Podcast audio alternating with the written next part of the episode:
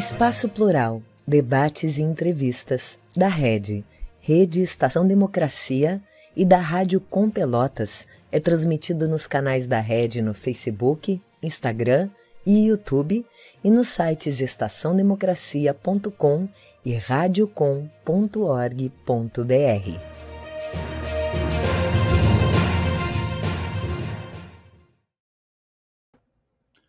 Muito boa tarde. Hoje nós vamos conversar aqui a respeito do fechamento de programas de pós-graduação da Unicinos, um fato que surpreendeu a comunidade acadêmica.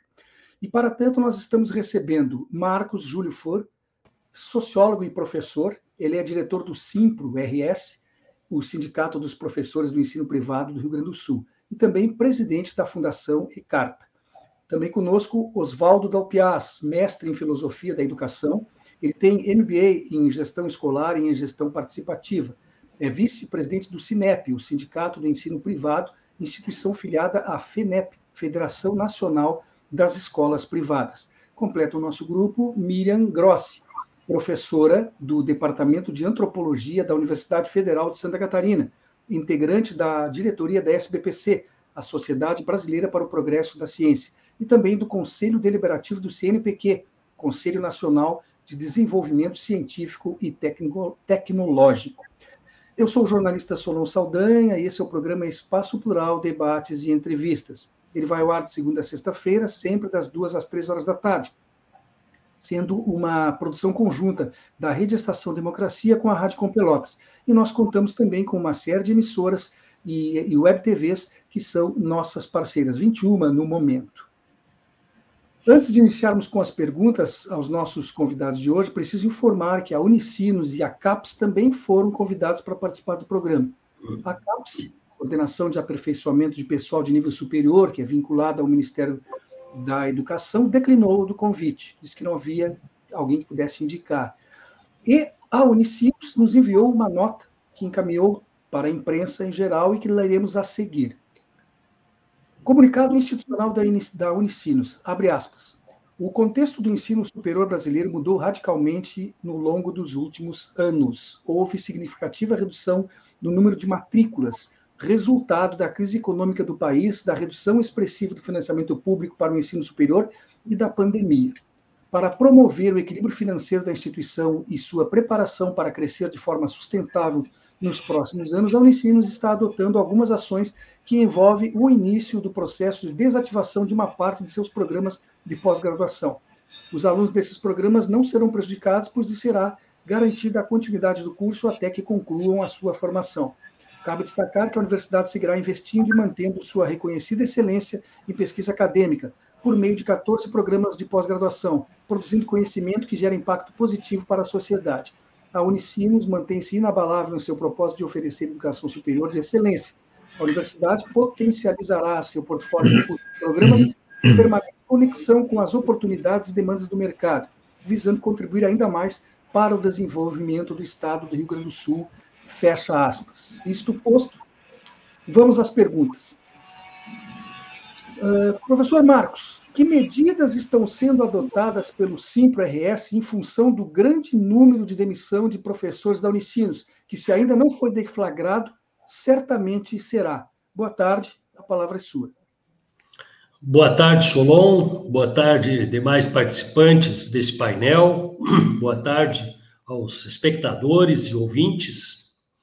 É, primeiramente, registrar a minha satisfação de participar pela primeira vez de, de um programa desta desse importante projeto de comunicação que é a Rede, sobre a qual já tinha ouvido falar, comentado, mas que nunca tinha tido o prazer de participar de uma de suas edições.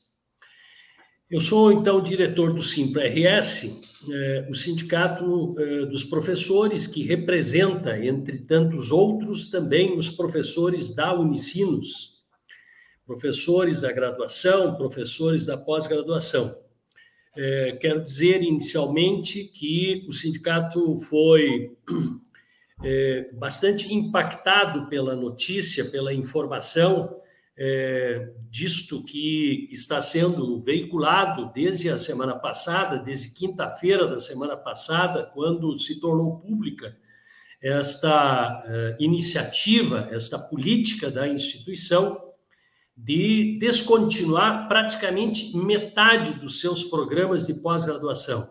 A Unicinos é uma, uma universidade de expressão não só no cenário gaúcho, brasileiro, mas é uma instituição com projeção internacional, inclusive. Tá?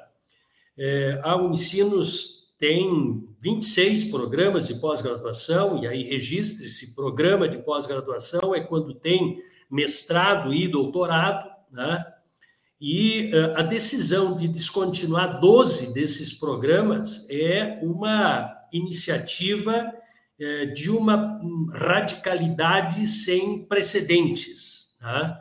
É, fruto desse processo de descontinuidade, ou acompanhando esse processo, essa decisão de descontinuidade, a universidade desligou 40 professores né? 40 professores estão é, em processo de desligamento da instituição. É, o sindicato, desde o momento que tomou conhecimento disto, é, emitiu uma nota pública, tá, repudiando, manifestando sua contrariedade em relação a essa iniciativa, tá, e também está solicitando o agendamento de uma reunião com a reitoria né? infelizmente, até o presente momento, sem uma resposta, né? Mas nós solicitamos um, um encontro, nós, o Simples-RS, a Associação de Docentes, é, para levar à reitoria as nossas ponderações, para pedir que reconsidere, se não integralmente, mas pelo menos parcialmente, esta decisão é, que, reitero, é, nos impactou pela sua abrangência, pelo seu volume, tá? É, que as instituições privadas e comunitárias estejam tendo dificuldades é, nesta conjuntura que vive a educação superior no nosso país. Isto, o sindicato tem um acompanhamento muito de perto. O Simples-RS é um sindicato com uma interação permanente com as com, não só com as representações sindicais da, dessas instituições, que são o Sinep e o Sindiman, mas também tem interação, tem diálogo, tem negociações, tratativas com todas as grandes universidades aqui do Estado. E, portanto, o sindicato não desconhece que tem dificuldades, essas dificuldades vêm por conta da redução do número de alunos na graduação, essas dificuldades vêm é, é, essas dificuldades impactam a, a pós-graduação e nós sim estávamos é, sabedores desde o início da semana passada que o novo plano estratégico da universidade tinha decidido por um processo de é, é, revisão dos pós-graduação, dos cursos de pós-graduação da universidade, sem, no entanto, especificar ou entrar muito em detalhes do qual seria a amplitude dessa revisão eh, institucional. Né? Então, eh, existe um cenário bastante adverso, que, que de uma certa forma, eh, motiva isto que vem acontecendo, mas eu quero sublinhar este aspecto. No entendimento do sindicato, isso foi expresso na nossa nota, não foram exercitadas todas as possibilidades de amenizar a, a, vamos dizer assim, a gravidade deste, dessa, dessa decisão tomada, né? no sentido de é, juntar alguns pós-graduações, conjugá-los, é, fazer um processo de desligamento eventual de professores num processo mais gradativo e tal, né? É, tudo isso, ao nosso ver, a universidade, infelizmente, não exercitou não negociou com o sindicato, não tratou em nenhum momento sobre isto conosco.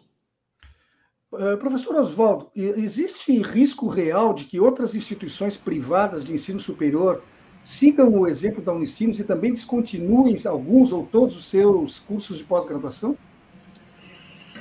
Bom, boa tarde a todos, boa tarde a quem está nos acompanhando e boa tarde aos colegas de mesa eu me associo ao professor Marcos na sua saudação inicial à Red e às outras empresas que começam a fazer parte é, deste grupo. Parabéns pela iniciativa e por este espaço de debate, um espaço plural, né? Acho que é muito interessante isso. É, eu quero fazer é, duas, dois comentários iniciais. Primeiro, o SINEP, enquanto sindicato das escolas, tem como princípio, e não podia ser diferente, preservar a autonomia de suas escolas. Portanto, o SINEP não interfere nas decisões de gestão da escola. Cada escola tem a sua autonomia, seu poder de decisão é, de fechar e abrir cursos em relação à sua autonomia. Então, isso é preservado, tanto faz para uma escola de ensino superior, quanto para uma escola de ensino básico. Né? É, isto é, é um princípio que nós adotamos e não interferimos. Então, assim como para o Simpro e para outras entidades foi uma surpresa a decisão que a Unicinos tomou, para nós também foi surpresa, embora aceitemos a sua capacidade e o seu poder de autonomia para decidir o fechamento ou não de cursos ou da própria escola. Né? Então, esse é o primeiro ponto. O segundo ponto, eu acredito que é, as razões elencadas na declaração da Unicinos, lidas há pouco, espelham uma realidade que está aí aos nossos olhos, à nossa vista. A redução de número de alunos presenciais nas universidades é, é um fato notório, né? Hoje nós sabemos que existem mais alunos matriculados de forma EAD do que de alunos presenciais nas escolas privadas. Isso significa uma redução enorme. Vamos pegar a Unicinos, que tinha lá, sei lá, 25 mil alunos há uns anos atrás, que agora tem a metade desses alunos. Isso impacta muito na questão da gestão. E a Unicino, que tinha esse grande número de programas de mestrado e doutorado, e que agora reduziu, se não a metade, pelo menos a um terço. Por que, que fazem isso? Porque exatamente há uma questão de gestão. Né?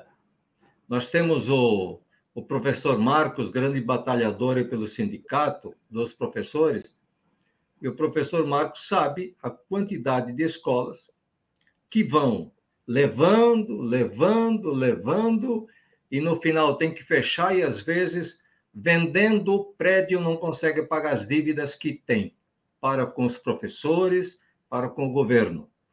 Então, o que a Unicinos fez foi simplesmente, olha, nós temos que fechar esses cursos, porque, é, de fato, nós estamos, não estamos conseguindo pagar, não há um equilíbrio entre receita e despesa, e nós temos que fechar.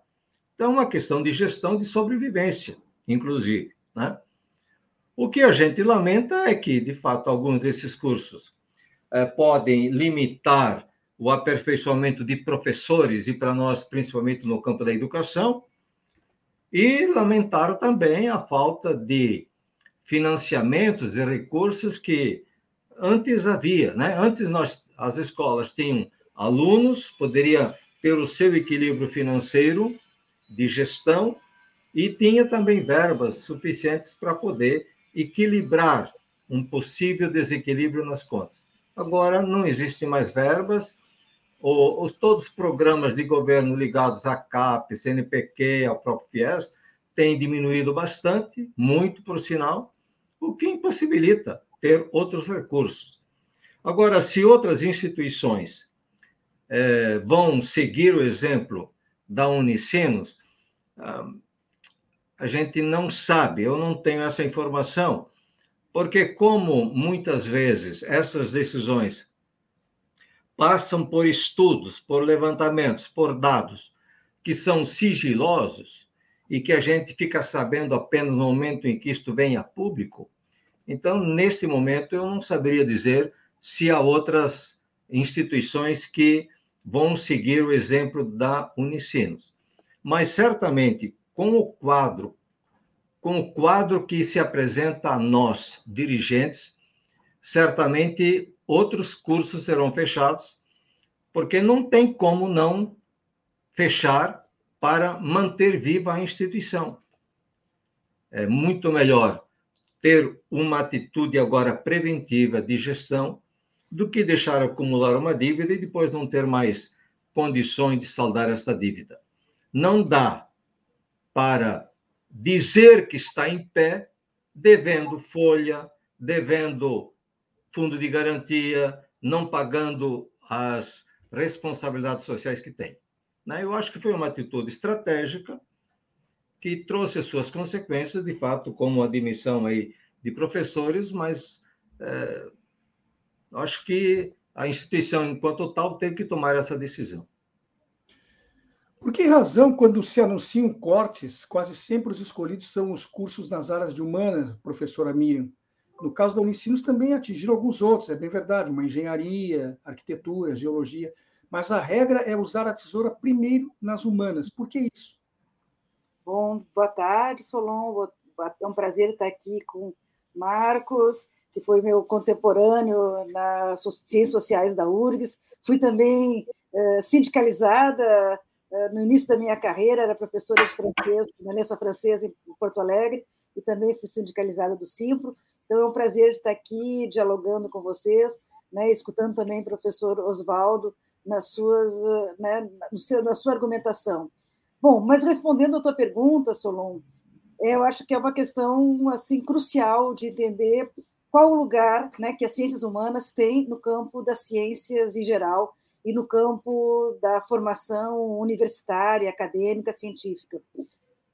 Por que, que as ciências humanas são sempre né, as primeiras a serem cortadas? Porque são realmente é o campo que mais uh, ameaça né, o sistema tal como está e é o campo de que é visto como menos lucrativo nesses momentos. Então, até porque não, não são uh, campos de empregabilidade uh, com uma alta renda salarial, como pode ser em outros campos de formação acadêmica. Nós sabemos que o principal, né, as principais uh, campos de atuação de quem se forma nas áreas humanas é, bom, no ensino, né, no ensino básico e no ensino superior, e no campo da pesquisa. Infelizmente, no momento atual no Brasil, escutando os colegas sobre né, o que está acontecendo no, na Unicinos, no Rio Grande do Sul, nós temos que localizar isso como algo nacional e, inclusive, global.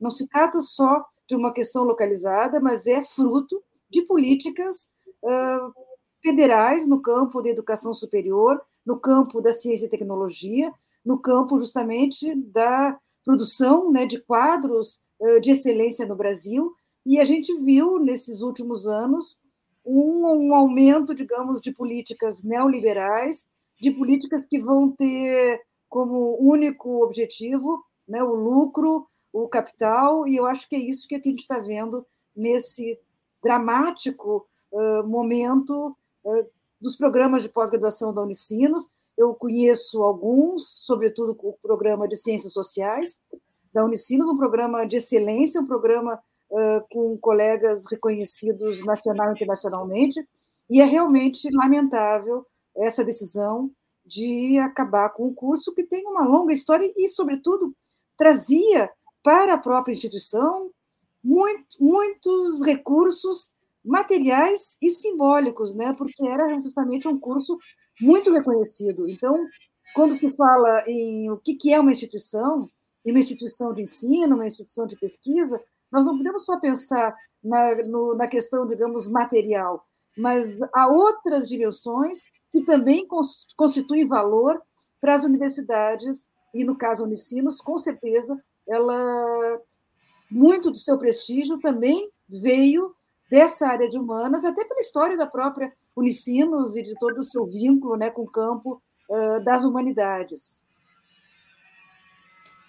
A CAPES informou que, na verdade, aumentou os investimentos na Unicinos. Segundo a CAPES, eu tenho aqui anotado, as bolsas de mestrado e doutorado subiram de 644 para isso em 2021 para 754 em 2022.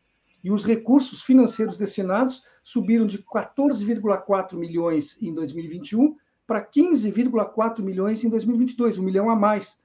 Sendo isso realidade, parece que cai por terra isso até há pouco nos falou o professor Oswaldo da questão da economia.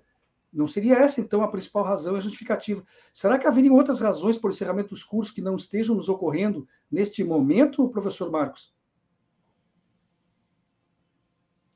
Professor Marcos? O senhor está com o microfone desligado, professor. É, bom, eu desconhecia esses números específicos que você acaba de mencionar, é, porque também, como sindicato dos professores, né, o nosso acesso a dados mais específicos, a, a uma intimidade maior das instituições, nós não temos. Né? É, o que, como sindicalista que sou e, e que acompanho diversas instituições é, de educação superior aqui do Estado, é, muitas, várias universidades e também instituições isoladas, é, existe meio que um, um, uma, uma referência frequente e quase que um senso comum entre os gestores das instituições de que a pós-graduação no setor privado e comunitário, é, e eu quero fazer essa, essa referência a ambas as modalidades institucionais, né? Porque a legislação brasileira, desde 2013, ela passou a distinguir as instituições comunitárias como, como uma das modalidades institucionais do nosso país. Para além do público e do privado, hoje é, a legislação brasileira reconhece a figura da, da, das instituições comunitárias. E, e, entre os gestores, como eu dizia, de ambas essas duas modalidades, é, é quase que um senso comum, né? uma referência sempre ao custo elevado e dispendioso e, e, e vamos dizer, deficitário é, dos cursos de pós-graduação. Tá? É, a Unicinos, é, juntamente com a PUC, são as duas universidades aí do nosso estado, no setor privado e comunitário, que têm uma presença mais marcante, mais é, numericamente mais expressiva em, na pós-graduação. Tá? Até porque são, as, são duas uh, instituições grandes, que têm uma longa trajetória acadêmica, e, enfim, esta oferta de curso de pós-graduação, ela nas demais instituições é em menor volume. Né? Então, eu acredito que sejam também nessas instituições, é, vamos dizer assim, do ponto de vista administrativo, um problema maior. Né? A pós-graduação ela é uma exigência para as instituições mais complexas, como é o caso das universidades. Né? As universidades, para serem universidade, a legislação brasileira exige que elas tenham pelo menos quatro mestrados e dois doutorados. A maioria das universidades aí no interior do estado, na Grande Porto Alegre, cumprem esta exigência. Na maioria dos casos, cumpre esta exigência e olha lá. Né? Então, no, na percepção que nós temos, pelo nível de acompanhamento e de conhecimento que temos, não como gestores, mas como sindicalistas envolvidos com a problemática das instituições e seu reflexo na relação contratual dos professores, é, sempre se, se, se, se percebe, sempre é invocado de que é, a pós-graduação precisa do subsídio da graduação, né? que o, é fundamental é, que sempre é, que a, a, as receitas oriundas da graduação subsidiem os cursos de pós. É, por, portanto, eu tenho para mim que, sem botar assim uma grande convicção nisso, mas a impressão, a avaliação que nós temos que mesmo esse incremento, esse ligeiro incremento de investimentos e de bolsas, não é suficiente né, para, é, é, para é, arcar com o custo de, desses programas. E acredito também que é, os programas têm uma demanda muito variada. Né?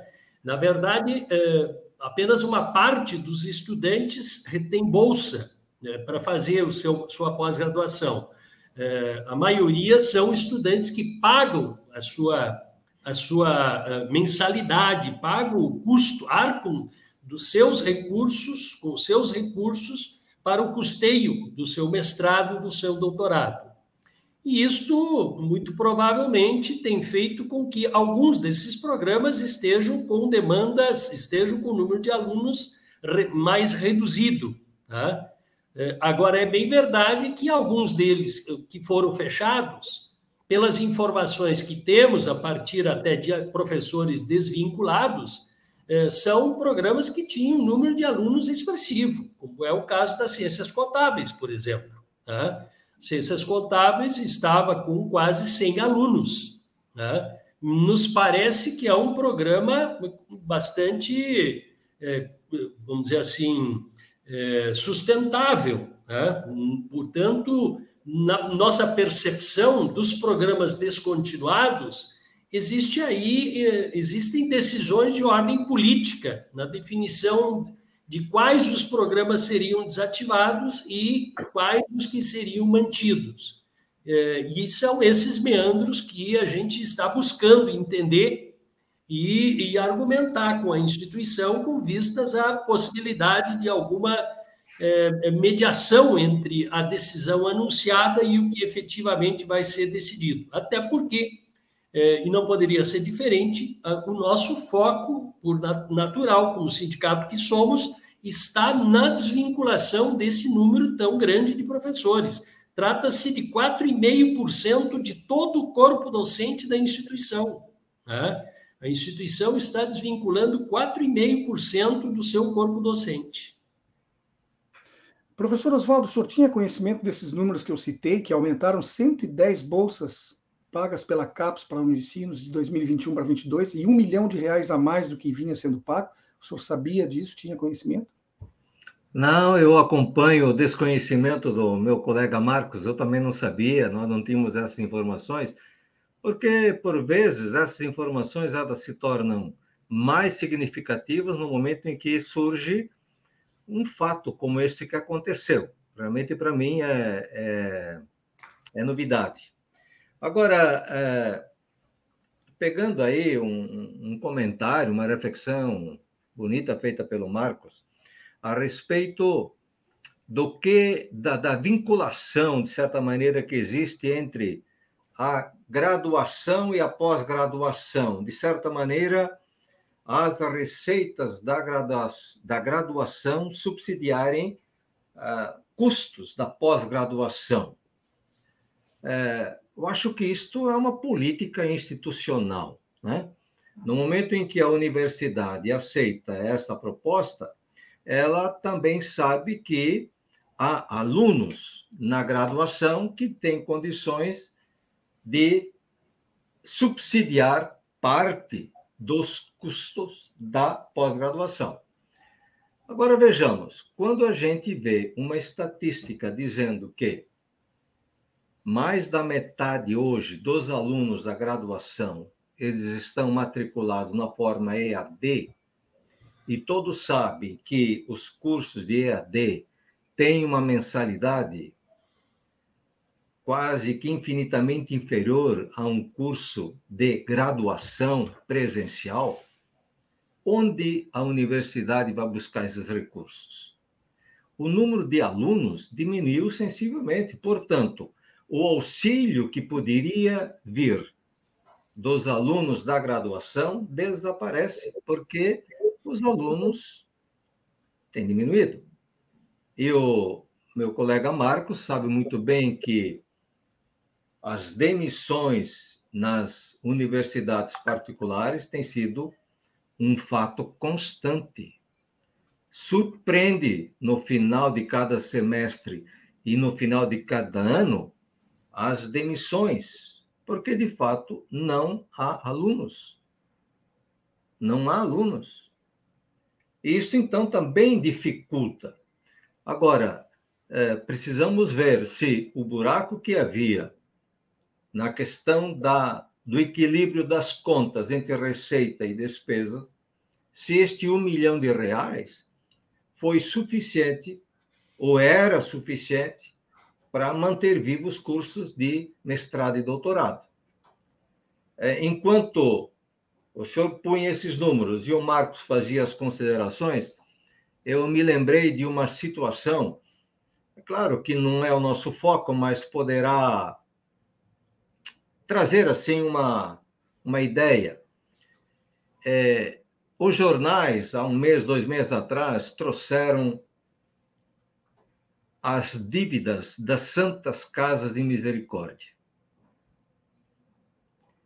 Aí o governo diz: não, nós vamos ajudar as Santas Casas, tal, tal casa, tal Santa Casa vai receber agora 20 milhões de reais, 40 milhões de reais. E a gente que olha de fora diz: oh, 40 milhões, dá para se manter em pé. Mas se a dívida já está 200, 300 milhões, o que vai significar 40 milhões?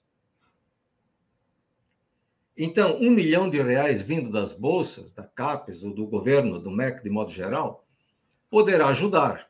Mas se o buraco é um pouquinho maior, o que, que vai representar? Protelar apenas a decisão.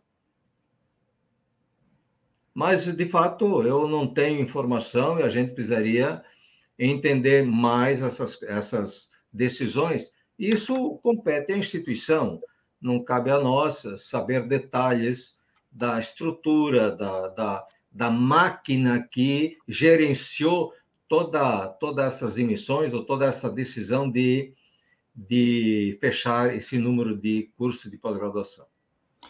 Nós temos um breve intervalinho aqui, 40 segundos, e eu volto com a pergunta para a professora Miriam, que é a próxima aqui da nossa lista. Já voltamos.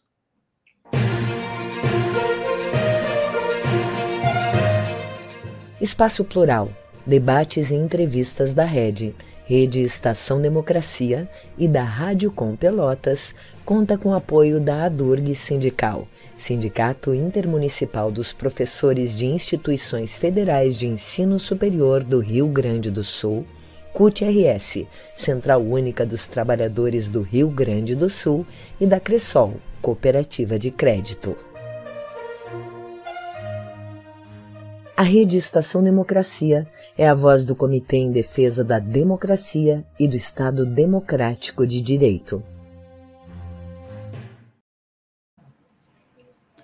Voltamos com o programa Espaço Plural Debates e Entrevistas. Ele vai ao ar de segunda a sexta-feira, das duas às três da tarde, sendo uma realização conjunta entre a Rede Estação Democracia e a Rádio Com Pelotas. Nós contamos também, neste momento, com 21 outras emissoras de rádio e web TVs que são nossas parceiras. Se você não puder acompanhar no horário em que o programa é transmitido ao vivo, pode fazer isso vendo ou revendo as nossas, os nossos programas através das páginas que mantemos no YouTube ou no Facebook. Hoje estamos recebendo Marcos Júlio Fur, sociólogo e professor, diretor do Simpro-RS, o Sindicato dos Professores de Ensino Privado do Rio Grande do Sul. Ele que também é presidente da Fundação ECARTA. Conosco ainda Oswaldo Dalpiaz, mestre em Filosofia da Educação, que tem MBA em Gestão Escolar e em Gestão Participativa. Ele é vice-presidente do SINEP, o Sindicato do Ensino Privado, instituição filiada à FENEP, Federação Nacional das Escolas Privadas. E também a professora Miriam Grossi, diretora, professora do Departamento de Antropologia da Universidade Federal de Santa Catarina, integrante da diretoria da SBPC, a Sociedade Brasileira para o Progresso da Ciência, ela que faz parte também do Conselho Deliberativo do CNPq, o Conselho Nacional de Desenvolvimento Científico e Tecnológico. Com os nossos três convidados, estamos conversando a respeito do fechamento de programas de pós-graduação da Unicinos, fato que surpreendeu recentemente toda a comunidade acadêmica. Professora Miriam, as universidades federais estão sendo privadas de recursos até para a manutenção das suas atividades mais básicas. E as privadas, como nós estamos vendo hoje aqui, seguem perdendo alunos devido à crise econômica, mas também pela falta de recursos públicos para compra de vagas e financiamento estudantil. Como enfrentar essa situação que parece se agravar a cada dia, professora? Bom, eu acho que nós temos que ter primeiro né, localizar o momento que a gente vive, que é uma questão política uh, com dois fatores, né, eu diria, principais aqui no Brasil. O primeiro é, são as políticas efetivas do atual governo federal em relação à educação. Né? Então, isso, o que está acontecendo, tanto no espaço da educação pública quanto da educação privada, que nós estamos conversando hoje aqui, diz respeito justamente às diretrizes atuais e ao não financiamento como não é uma, não é uma das prioridades desse governo todo, todo o financiamento para a educação superior, tal como nós estamos discutindo aqui. Eu acho que esse é um dos elementos que trata-se de, justamente de um momento político com uh, opções que foram feitas uh, através, no governo federal e que nós estamos vendo aqui os impactos que são tanto uh, no setor privado quanto no setor público e isso nós estamos denunciando já há vários anos o que tem acontecido nas universidades federais. Acho que o segundo elemento, né, e o professor eh, Dalpiaz nos falou bastante sobre a questão né, do, da redução de alunos e da questão do EAD, eu acho que nós não, nós não podemos desconsiderar as radicais mudanças que nós tivemos no campo educacional com sob efeito da pandemia, né, na qual nós estamos só agora saindo aos poucos, e o impacto que a pandemia teve na vida econômica, bom, na saúde, na vida concreta e no empobrecimento geral né, da população brasileira, que vai ter um reflexo também bom, no nosso corpo estudantil.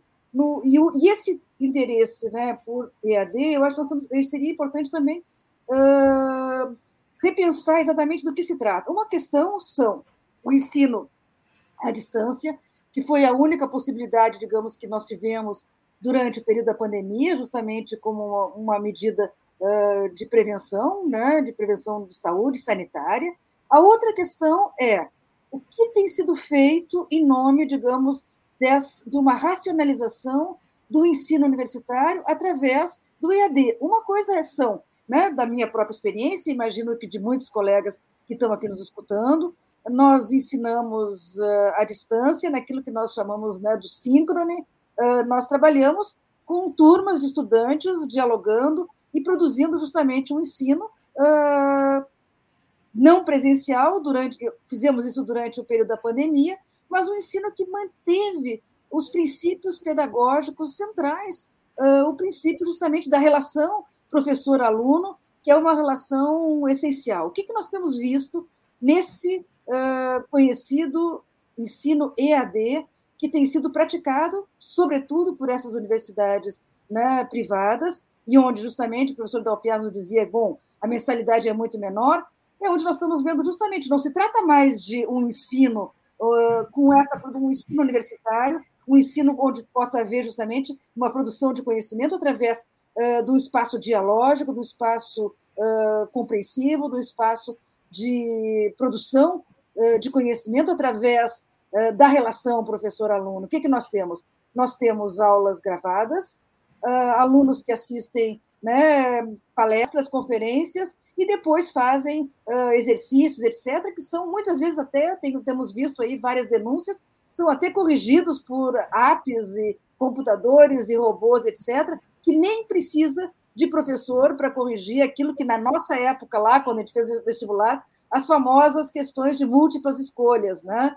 que era algo que, felizmente, a gente tinha ultrapassado nesse processo, né? nos avanços pedagógicos do que, que é o ensino em todos os níveis, mas aqui nós estamos falando do ensino superior, e esse, esse dito ensino EAD, que tem uma atratividade uh, econômica, ah, é mais barato, mas do que, que ele se trata? Ele não se trata mais de. Nós sinceramente, eu acho que nós não podemos uh, chamar isso de ensino. Esse ensino EAD, tal como tem sido praticado, é muito mais né, um YouTube, um, uma coisa de que não, tem, que não tem a ver com processo de aprendizagem, processo né, de ensino-aprendizagem. Então, eu acho que isso que nós estamos vendo, que parece nesse momento uma grande vantagem, bom, uh, de, por parte, digamos, tanto das instituições que passam a vender uh, esses pacotes prontos e não pagam mais para o professor, porque o professor grava uma aula e aquela aula é repetida ad infinito, né? E, e, e há também uma das razões pelas quais muitos professores estão sendo demitidos de universidades particulares.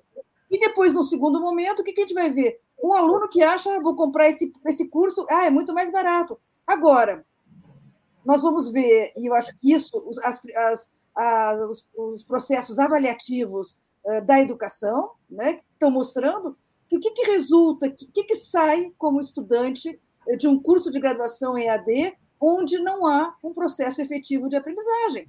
Ganha um diploma, um diploma de quê?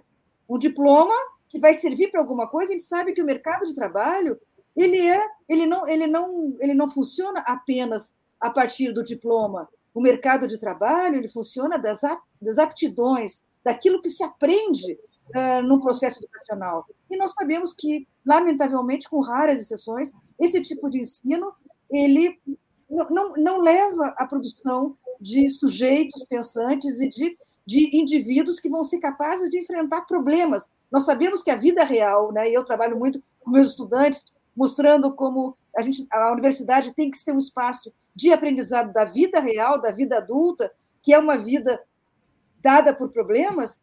Se a gente não, se a gente não trabalha, se a gente não forma os nossos estudantes de forma crítica a partir de perguntas de problemas, eles não vão ser profissionais úteis para nenhuma instância no mercado de trabalho. Portanto, me parece também um tiro no pé esse, né, esse boom e esse entusiasmo das instituições privadas por, pelo ensino EAD, que não me parece que vá ter eficácia né, aqui. Só queria mais dizer alguma coisa, não quero me prolongar, só dizer que também, nessa demissão de. Né, vocês deram números aqui: 40 professores, 4,5% do corpo docente de uma instituição tão reconhecida quanto a Unicinos, isso não é um professor, demite aqui um, pega ali, amanhã está melhor, pega. Não a formação de recursos humanos, e sobretudo na ciência e no campo né, da pós-graduação, são décadas. São, não, se, não, se, não se reconstrói um programa de pós-graduação uh, do zero de um dia para outro. A construção de programa de pós-graduação é uma coisa de décadas, é uma longa formação.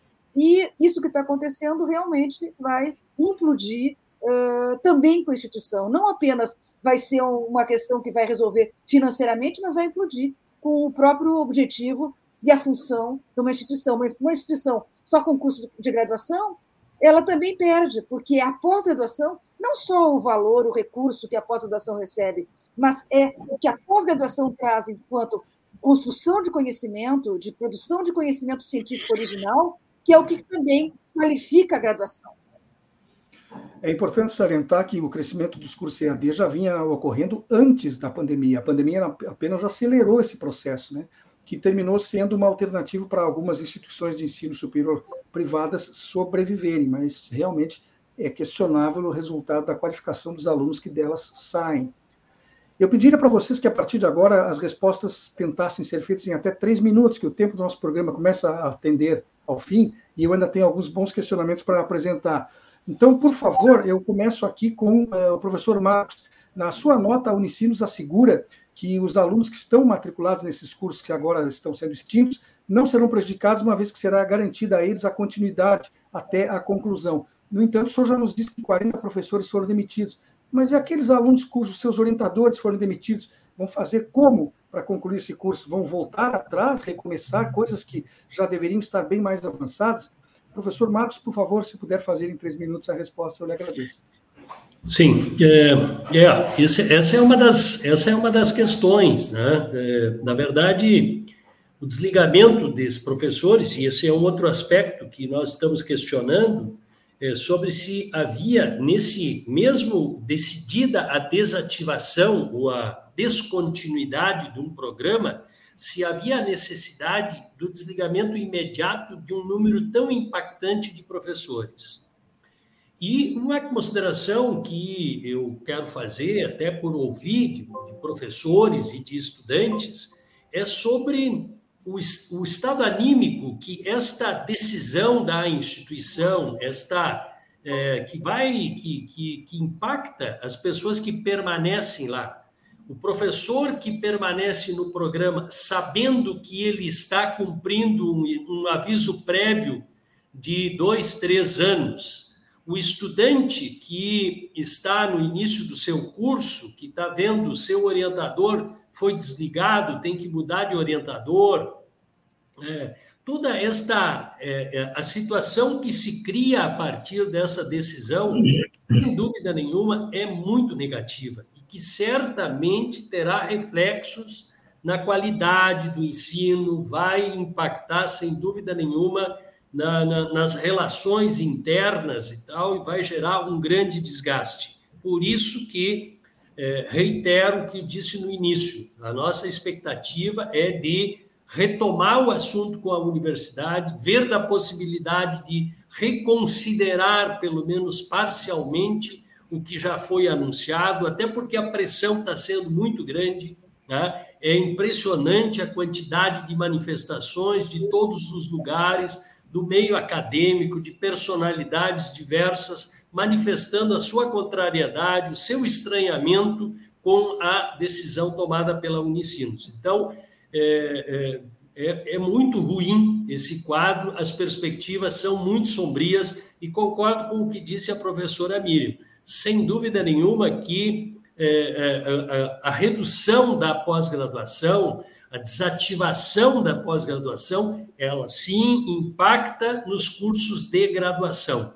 Universidades que têm programas de pós-graduação é, são instituições normalmente que oferece uma qualidade dos seus cursos de graduação diferenciadas. Então, portanto, é de se lamentar, sim, a decisão tomada pela Unicinos e é, alentar a expectativa de que isso possa parcialmente ser revertido. Na mesma nota, a instituição promete, abre aspas, potencializar seu portfólio de cursos e programas, fecha aspas, mas como assim, professor Oswaldo? Potencializar não deveria ser acrescentar, ampliar, qualificar? Como é que o senhor vê isso, por favor? Bom, é, eu também precisaria entender o que, que a instituição quer dizer potencializar. Nós poderemos fazer aqui um debate sobre o verbo potencializar. O que, que significa? O que, que o verbo significa? Para a instituição, potencializar pode significar uma coisa que para nós não é. Então, eu acredito que não tem muito o que dizer, a não ser que a Unicinos, é, dentro de seu planejamento estratégico, tente voltar a investir, a se preocupar naqueles cursos que atualmente eles dão uma determinada resposta à instituição. É, potencializar significaria é, certa maneira, dar uma nova orientação, nova vida aos cursos que ainda têm condições de sobreviver, porque há cursos que não têm mais condições de sobreviver. Uh, nós cansamos de ouvir, e eu sei que o Simpra é um dos grandes defensores nesse sentido, de faculdades que fecharam cursos de história, de geografia, de matemática, ou seja, não há mais professores, há um apagão de professores aqui na capital a gente não sente tanto, mas no interior tem. Então, logicamente, a, a licenciatura que daria os alunos a pós-graduação, essa licenciatura não existe. Então, nesse sentido, eu imagino, estou aqui, entre aspas, eh, dando um parecer talvez até infundado. O potencializar significa a universidade vai é dar força àqueles cursos que ainda têm condições de sobreviver. Não sei se é uma resposta adequada e se eu estou olhando o pensamento da instituição. Professora Miriam, o, o, governo brasileiro ele parece estar tentando derrubar uma lógica histórica que sempre associou crescimento econômico das nações com investimento forte e anterior em educação. A crise universitária de hoje, geral, privadas e públicas, Será a crise de conhecimento e a defasagem tecnológica de amanhã, professora? Exatamente, eu acho que essa, nós estamos nessa semana, justamente aqui, durante a 74 reunião anual da SBPC, e, esse tem, essas têm sido questões chaves nos debates, conferências, mesas redondas, né, que nós temos participado e assistido aqui nossa grande preocupação é justamente essa: nós estamos dando um passo para trás de décadas no Brasil em relação a essa descontinuidade de financiamento, que vai nos levar justamente a uma dependência de tecnologia, dependência de conhecimento de outros lugares do mundo, algo que nós já éramos, né, já estávamos num, num caminho ascendente e, e, a, e, a, ciência brasileira, né, e a pós-graduação é parte da ciência brasileira, é o espaço justamente onde a gente forma os novos cientistas, tem um papel fundamental na visibilização e no impacto que a produção científica brasileira teve nas últimas décadas. Infelizmente, a falta de investimento na pós-graduação e na ciência, ela já está levando a um, um dos efeitos, inclusive, que eu imagino que esse, essa demissão em massa do Unicinos também vai provocar, é a fuga de cérebros. Né? Nós, nós temos hoje, é um dos efeitos mais perversos, são investimentos de longo prazo, né? a formação, esses, todos esses professores demitidos são professores doutores, pós-doutores, que tiveram uma, um grande investimento público na sua formação, uh, e não tendo oportunidades no Brasil, nós estamos perdendo os nossos cientistas, os nossos grandes cientistas, para universidades no exterior, que estão levando as pessoas já formadas e com grande qualificação para outros lugares do mundo. Né? Eu acho que essa é, um, é uma realidade, infelizmente, que nós estamos vivendo, mas que nós esperamos, estamos lutando para que isso se reverta o quanto antes. Nós sabemos que tratam-se de decisões políticas cruciais e decisões políticas que não impactam, que a, a falta de investimento no campo da educação, da ciência e tecnologia não é algo que impacte apenas esse campo, mas impacta todos os campos da sociedade, no campo da saúde, da educação, mas também no campo justamente de, da, das indústrias, da, da, do, do agronegócio, de tudo que significa a economia brasileira, porque a economia ela precisa de ciência para se desenvolver. Então é isso, não é uma questão particular de um campo, mas é uma questão de toda a sociedade brasileira. Eu recebi um alerta aqui em off, que talvez nem todos os nossos ouvintes e espectadores saibam que, o que significa a sigla EAD, é ensino à distância, ou seja, a universidade não precisa dispor de uma área física e professores presenciais para dar as suas respectivas aulas. Elas podem ser feitas ao vivo ou podem ser, inclusive, gravadas. Aliás, sobre gravadas, houve um caso relativamente recente de uma instituição aqui de Porto Alegre que um professor que já havia falecido continuava dando aulas, porque os seus, os seus vídeos continuavam sendo utilizados. Então, tem certas coisas que são impressionantes, mas isso aconteceu. É só procurar na imprensa aí que está registrado. Temos aí três minutos, então eu posso permitir que cada um de vocês fale um único, um único minutinho e me responda, por favor, com esse poder de síntese absurdo. Será que o papel de uma universidade é sempre prioritariamente ou apenas atender demandas de mercado, como a própria nota da Unicino chega a falar? Ela não tem também uma, uma missão que vai muito mais do que o mercado de, de trabalho, eh, e sim a formação humana do, daqueles que por seus bancos passam? Professor Marcos. Sem dúvida, sem dúvida. A universidade, a universidade não pode estar focada apenas em atender demandas de mercado. A universidade, como o seu próprio nome diz, tem que estar voltada para a universalidade da sociedade, né? deve estar atenta às expectativas gerais da sociedade, dos seus movimentos, suas, enfim, a, a a, a serviço também da construção e da consolidação dos valores democráticos, humanistas, né? Então, realmente, nós uh, ficamos muito contrariados sempre que se invoca as necessidades do mercado para justificar o fechamento deste ou daquele curso, é, porque ele não pode ser o único demandante das iniciativas e das políticas acadêmicas, seja de uma universidade ou seja mesmo de, de instituições é, isoladas de ensino, mais simples e tal, né? É, que precisam necessariamente, como toda a instituição escola, é, estar voltada ao atendimento de expectativas do conjunto da sociedade. Professor Oswaldo. o que se deseja é que a universidade seja para todos isso não significa que todos devam é, ir para a universidade, mas todos aqueles que assim o desejam tenham essa possibilidade. E, mais infelizmente, num país que nem o Brasil, eh, nem sempre é fácil. Não é fácil você passar num concurso vestibular de uma, de uma universidade federal. Por isso, há as universidades particulares que têm que se sustentar. No momento em que não tem mais condições de sustentabilidade, tem que buscar outras alternativas. Isso não é questão de tanto de mercado, mas é uma questão até de justiça de manter os empregos possíveis de serem mantidos. Professora Miriam, o papel da universidade vai além das demandas do mercado?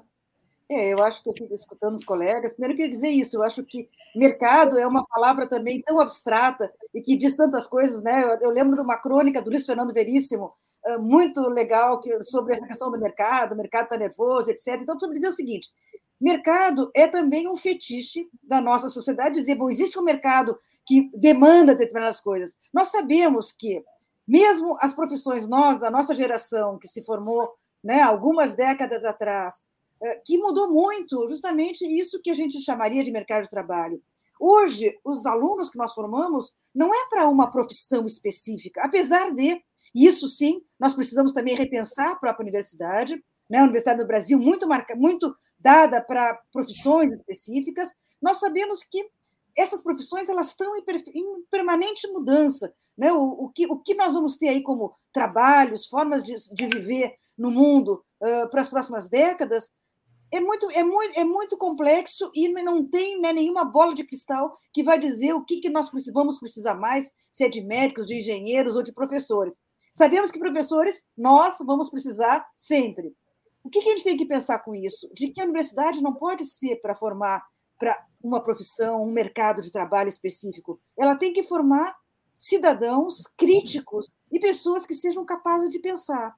Porque uma vez tu sabendo pensar, tendo um conjunto de habilidades que a universidade te traz, tu vai ser capaz de atuar em many frentes. E aí nós temos centenas de exemplos né, históricos mostrando isso, de que pessoas formadas numa área se desenvolveram em outras e construíram carreiras fantásticas. Então, eu acho que a questão que está dada hoje não é que a universidade tem que formar para o mercado de trabalho atual. A universidade tem que formar cidadãos críticos para uma sociedade do futuro.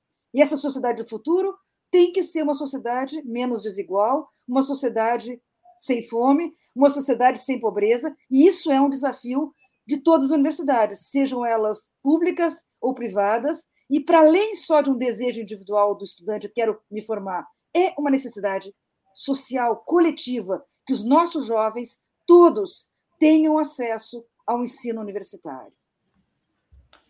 A título de informação final, dos 26 cursos de pós-graduação da Unicinos, 14 serão mantidos e os 12 extintos são Arquitetura, Biologia, Ciências Contábeis, Ciências Sociais, Comunicação, Economia, Enfermagem, Engenharia Mecânica, Geologia, História, Linguística Aplicada e Psicologia. Esses 12, ao que tudo indica, se não houver reversão de expectativas, serão descontinuados.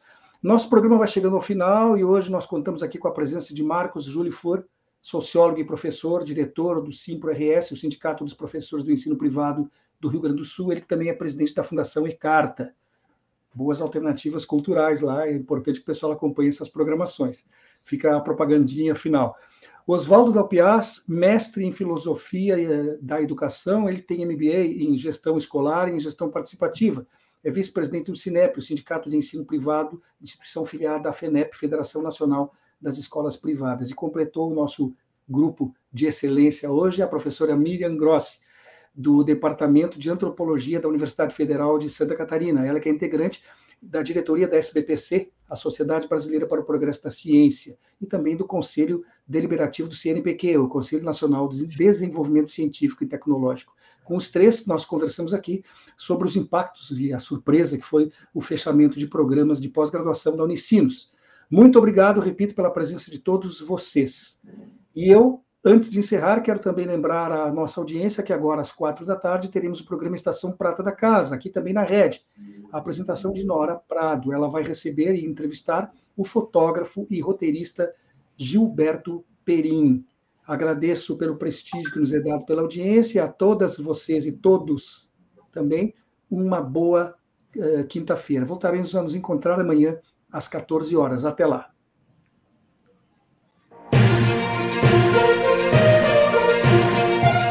Programa é exibido pelas redes sociais dos seguintes parceiros: Rede Soberania, Jornal Brasil de Fato RS, O Coletivo, Vale do Mampituba, Rádio Ferrabras FM de Sapiranga, Coalizão do Movimento contra a Discriminação Social, Coletivo Pão com Ovo e TV Caxias em sua página no Facebook e pelo canal 14 da NET Claro.